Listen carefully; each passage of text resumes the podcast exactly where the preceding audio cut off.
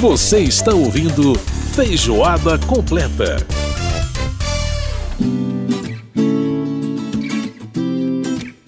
Este é o Feijoada Completa. Oh, que delícia de marcação de bateria maravilhosa. Que coisa boa demais. Olha.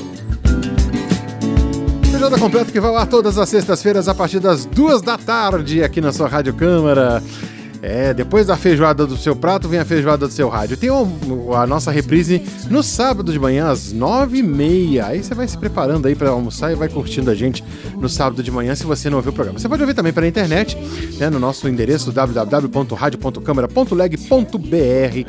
É muito bom você poder estar tá sempre escutando a gente, né? Através do Apple Podcast também você pode ouvir o nosso som. Olha, lembrando que você pode participar do programa mandando e-mail pra gente no rádio.câmara.leg.br e através do WhatsApp 61 999 78 90 80.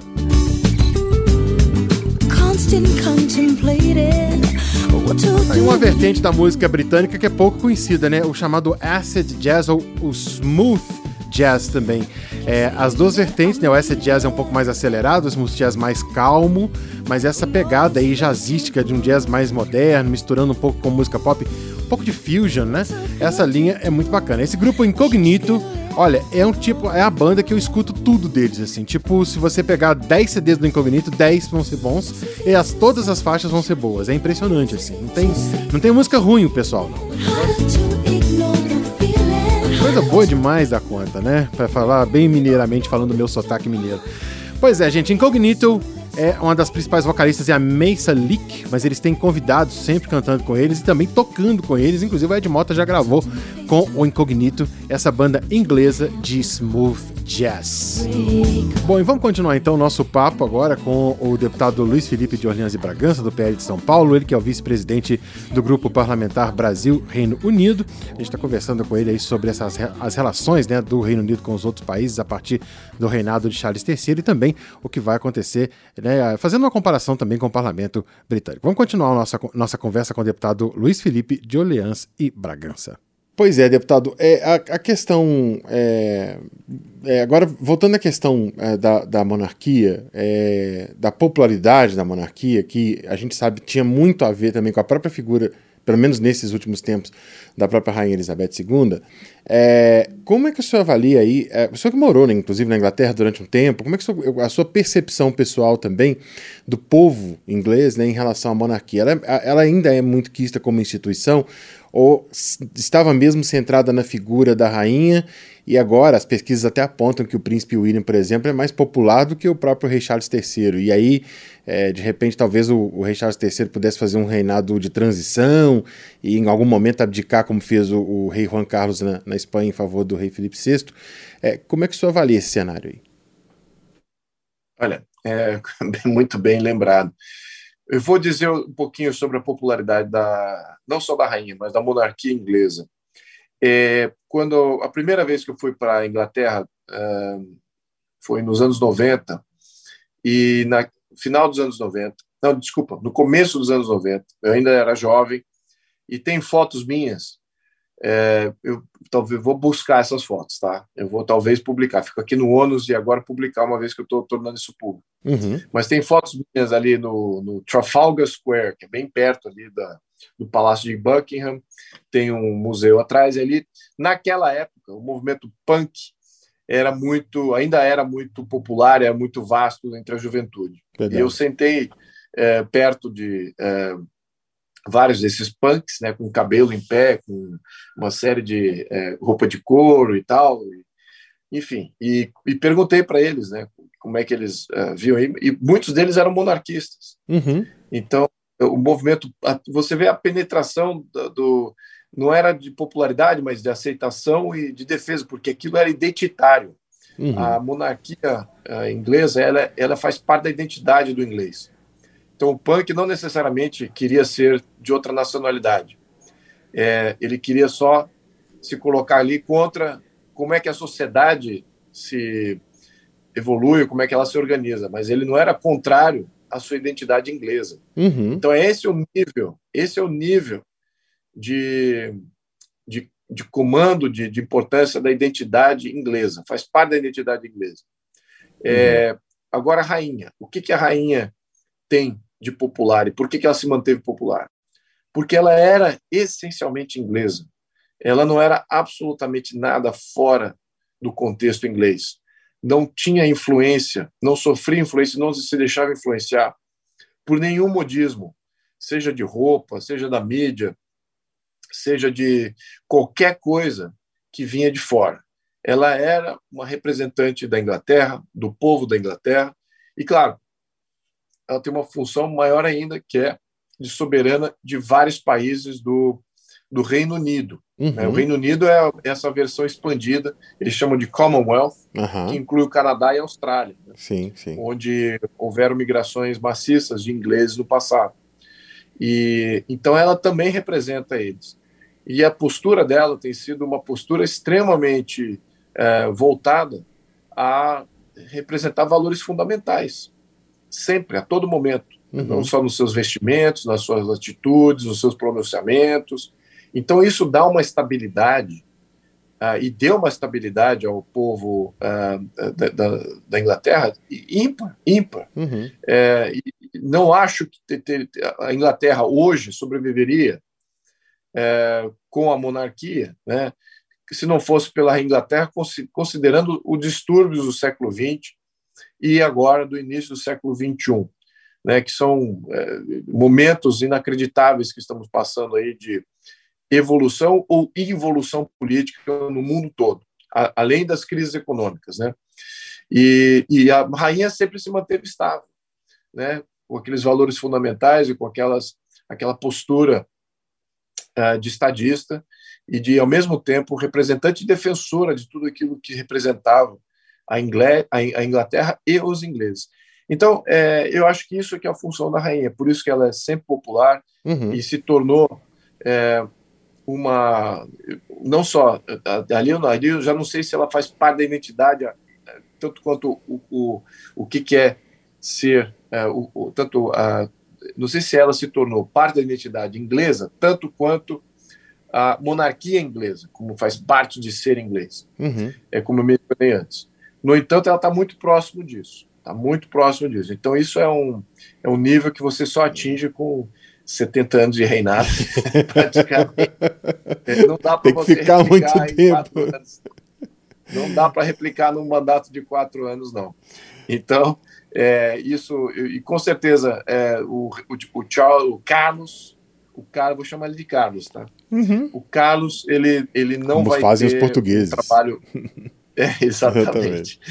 o, o, rei Carlos não vai ter um trabalho muito fácil nesse sentido é, e preocupa mais uma vez, né? Reiterando é, o, o, o, fato de que o, Carlos, como é, como não reinante ou como é, durante a sua vida ele é, tomou atitudes, teve problemas é, pessoais e, e, assumiu bandeiras utópicas. Então, é, eu diria que ele é polêmico, ele até saiu um pouquinho da, da, dos holofotes durante, durante vários anos, algumas décadas talvez. Uhum. Mesmo assim, é, ainda se ainda cobriam o que, que o Carlos fazia, né, e tal os seus filhos assumiram uma certa, um certo protagonismo maior, tinha mais, o povo inglês tinha mais esperança nos filhos, exatamente porque o Carlos já havia cometido vários erros pessoais ali, uhum. e então isso já tinha, já, já passaram o seu juízo com relação a ele. Então agora ele tem que corrigir uma imagem, na minha opinião. Uhum, uhum. Ele, ele, não está numa de, é, ele está numa situação de estar tá aportando ali é, um benefício eh, nesse momento. Ele está num momento de reconstrução própria e está num momento, eu diria que muito peculiar da história do mundo, onde as instabilidades sociais e políticas estão uh, muito afloradas e, e, e, a presença da mãe dele está fazendo muita falta.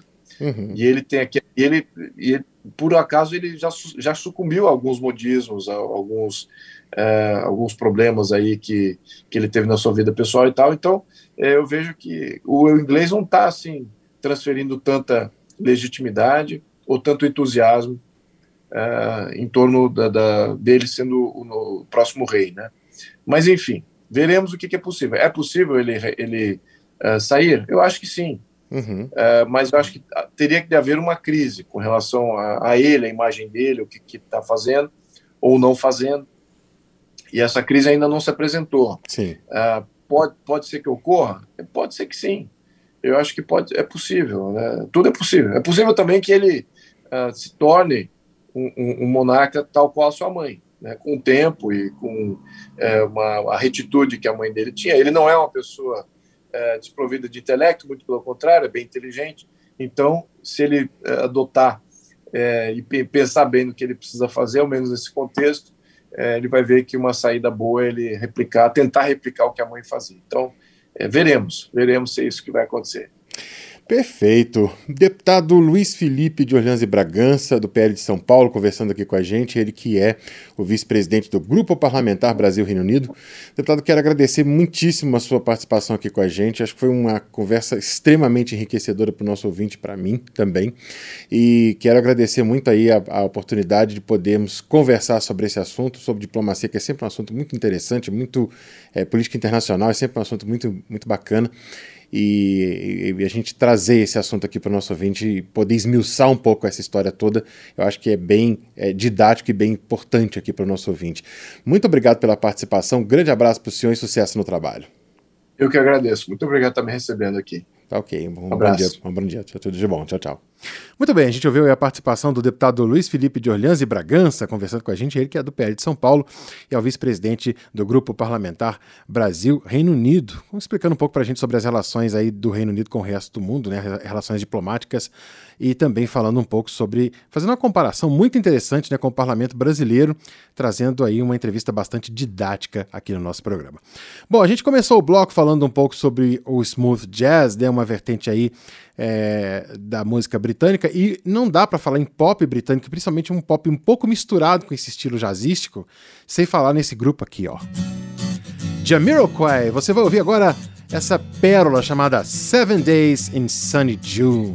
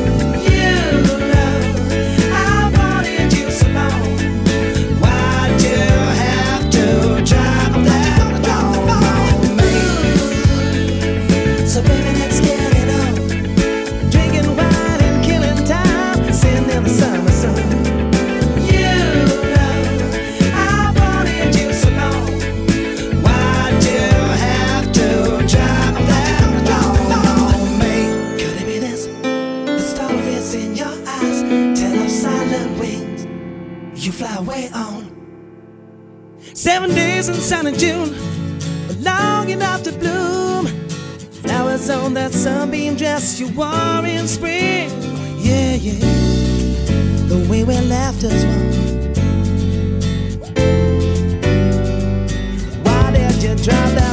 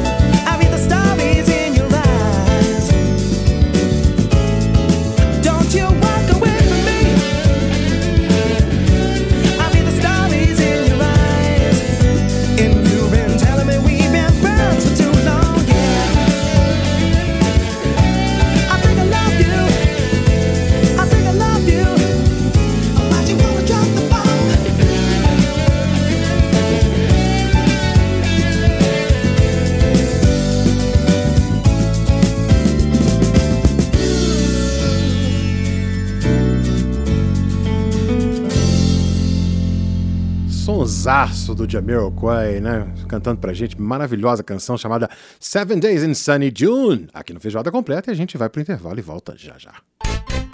Feijoada Completa.